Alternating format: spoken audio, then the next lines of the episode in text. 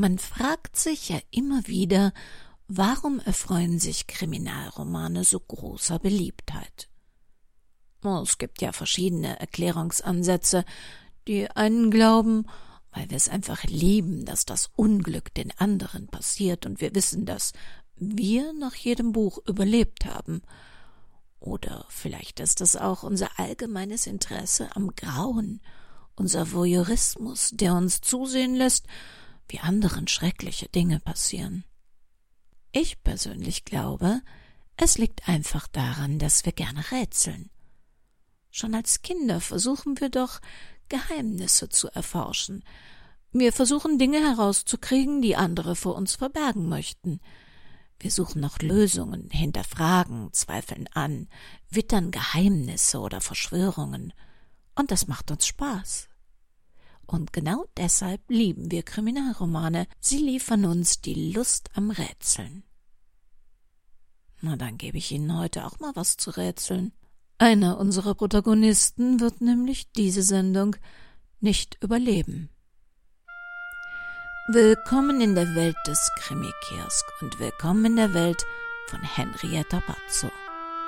Kairo, ein Kriminalroman in zwölf Episoden eine Produktion des Krimi-Kiosk Verlages Petra Weber in Köln. Sprecher heute Rainer Breit, Uke Bosse, Roman Kolmer und Petra Weber. Sie hören Episode 5. Jeff hatte sich vehement geweigert, das Zimmer von Hinnacks Vater zu betreten. Halte und Siechtum kamen noch früh genug. Ins Haus, ins Pflegeheim mit rein?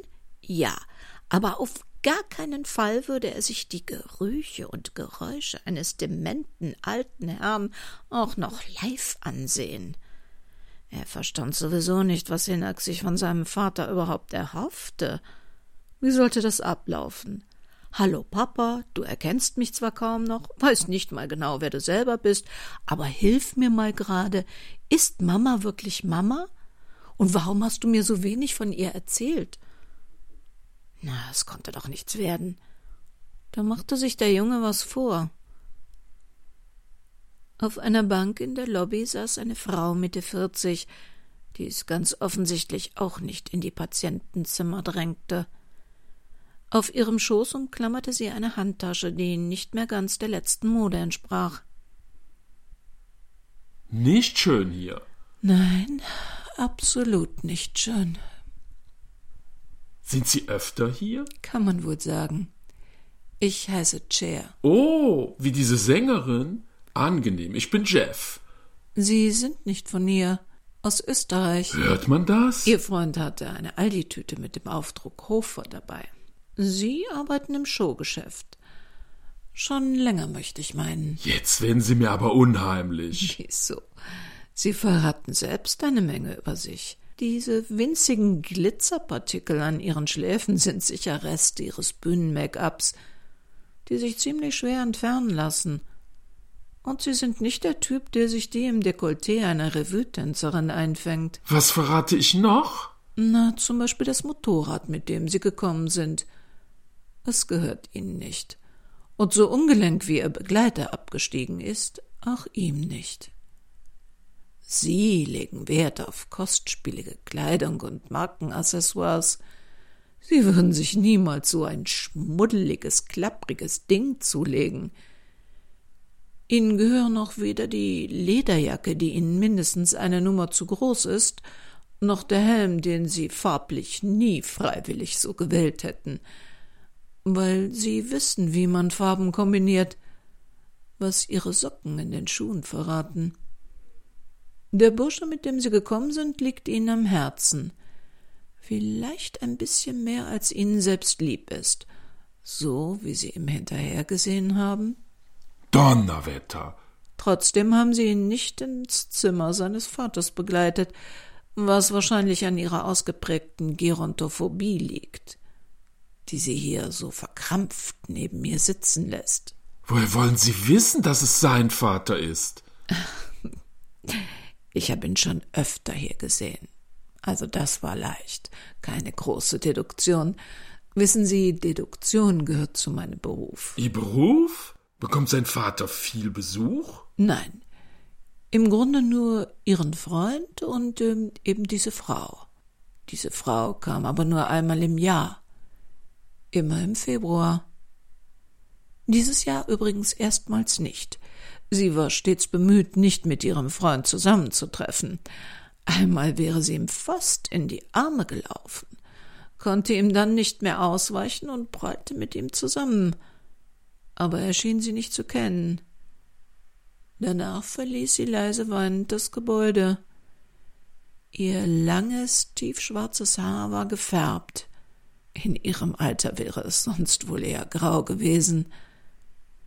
Sie hat den Vater ihres Freundes geliebt. Das merkte man an der Art, wie sie die Tür hinter sich schloss noch einmal mit geschlossenen Augen die Handfläche auf die Tür legte, als sende sie ihm einen letzten zärtlichen Gruß. Ja, sie haben sich geliebt. So benimmt man sich nur, äh, wenn man zurückgeliebt wird. Und sie kam immer im Februar? Da ist Hinerks Geburtstag. Wissen Sie, ich vergesse nie einen Geburtstag. War die Frau in den N50ern und hatte porzellanweiße Haut? Sie kennen sie? Hat sie mal irgendetwas anderes, etwas Ungewöhnliches getan? Ungewöhnlich, ja. Also im letzten Jahr ging es mit dem Vater ihres Freundes steil bergab. Er konnte die Menschen um sich herum nicht mehr erkennen. Sie ist wie immer aus dem Zimmer gekommen, hat ihren letzten leisen Gruß geschickt, aber unter dem Arm hatte sie ein dickes Bündel handschriftlich beschrifteter Briefe, die mit einem blauen Seidenband geschnürt waren. Sie müssen ja einiges bedeutet haben, so wie sie die gehalten hat. Moin, Frau Lock Holmes. Wieder alles gut im Blick? Sie heißt wirklich Sherlock Holmes? Ja, harmlose Verwirrte. Aber der Name war für ihre gespaltene Persönlichkeit nicht gerade förderlich.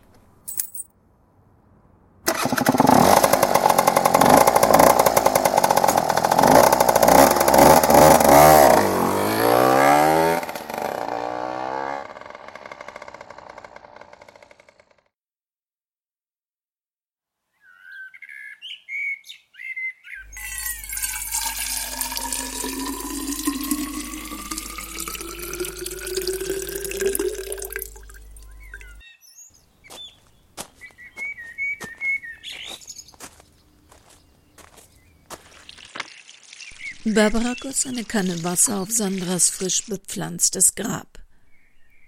Der dezente schwarze Marmorstein, der seit einer Woche darauf lag, hätte Sandra gefallen. Naja, soweit einem Grabsteine gefallen können.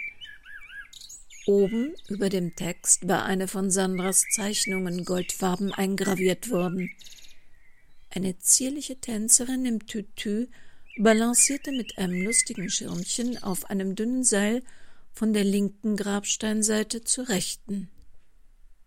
Genauso war ihr Sandra immer vorgekommen. Ein zartes Wesen, das elegant durchs Leben tanzte.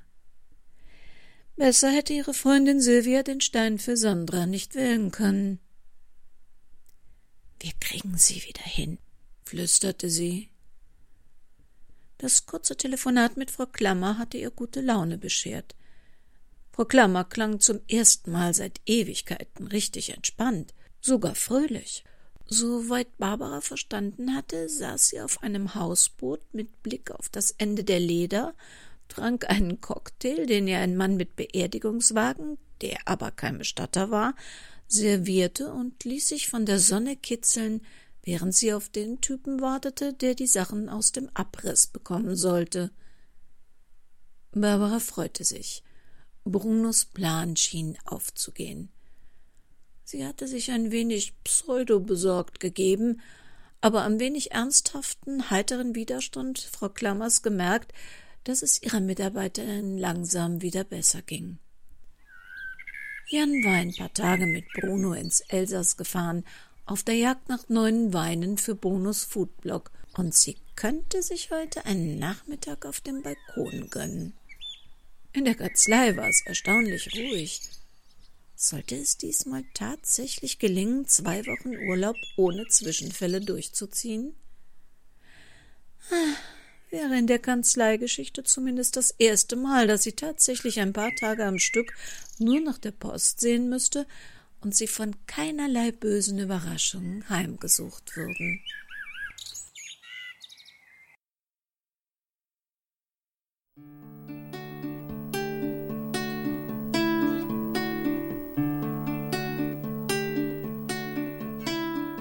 So laut und lange hatte sie seit gefühlten Ewigkeiten nicht mehr gelacht.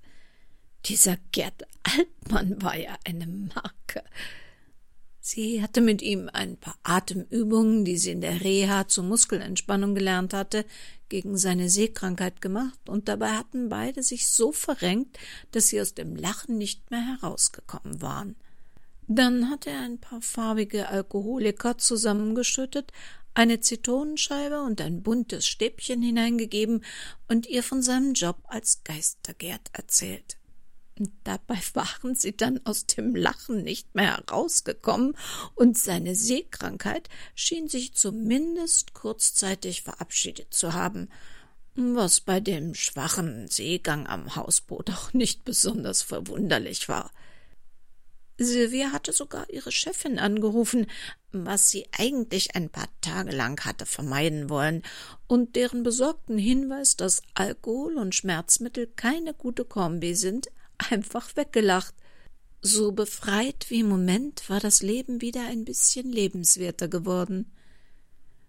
Für einige Augenblicke dachte sie an Sandra und ob es pietätlos sei, wenn sie sich so albern gehen ließ, doch dann hörte sie das vertraute Lachen ihrer Freundin, als stünde diese direkt neben ihr und lache selbst mit. Dann waren Hinak Wilken und Jeff zurückgekommen und direkt gemeinsam in die erstaunlich gut ausgestattete Küche des Hausboots gestürmt und hatten mit der Zubereitung eines unglaublichen Mittagessens begonnen, das jetzt seinen Höhepunkt im Dessert, einem selbstgemachten Erdbeereis auf Pistazienbaiser, finden sollte. Die Papiere in ihrer College-Tasche hatten Zeit. Jetzt zählte der Augenblick, das Hier und Jetzt. Die Vergangenheit würde noch früh genug wieder ihren Raum bekommen.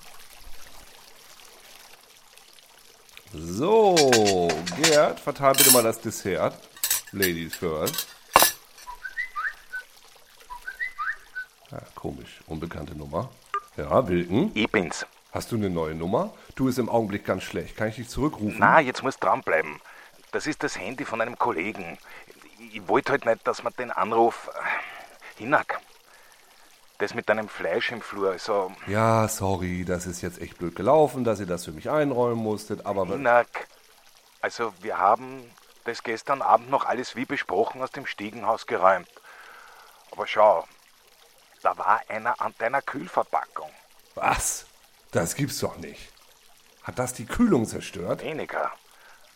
Das war soweit noch alles in Ordnung, aber es war halt nicht mehr ganz vollständig. Ein bisschen was von dem Fleisch hat gefehlt. Das gibt's doch wohl nicht. Wer klaut. Ach ja, ist schon klar. Verstehe. Habt ihr mal bei Bodanski nachgefragt? Ja, das war unser erster Gedanke.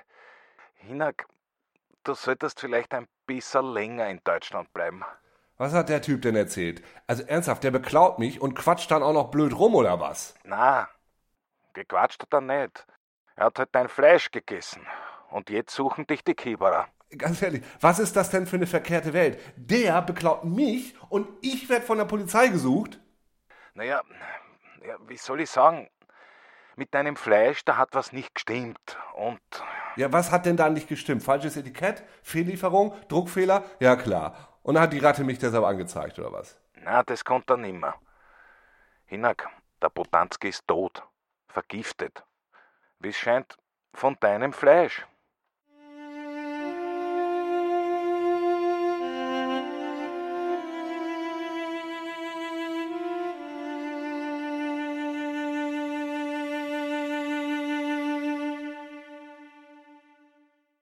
Damit haben wir auch wieder ein bisschen was zu rätseln. Wer rätselt, von wem diese Sendung stammt, kann das Impressum auf www.krimikiosk.de einsehen. Und wer gerne mehr unserer Krimis auch am Stück ohne Vor- und Abspann hören möchte, findet in unserem Shop jede Menge Auswahl. Ja, bis zur nächsten Woche schicke ich mal ein, zwei Grüße in die Welt hinaus. Zum Beispiel nach Kairo zu Katrin, die Kairo in Kairo hört oder zu Marilyn nach Florida, die mit ihren Hunden am Strand spazieren geht und von Zürich träumt. Oder zu Verena, die ganz in der Nähe von Zürich die Flora und Fauna unter die Lupe nimmt. Aber was immer sie auch gerade tun oder wo sie auch in der Welt sind, bitte passen Sie gut auf sich auf. Das Leben kann sehr kurz sein.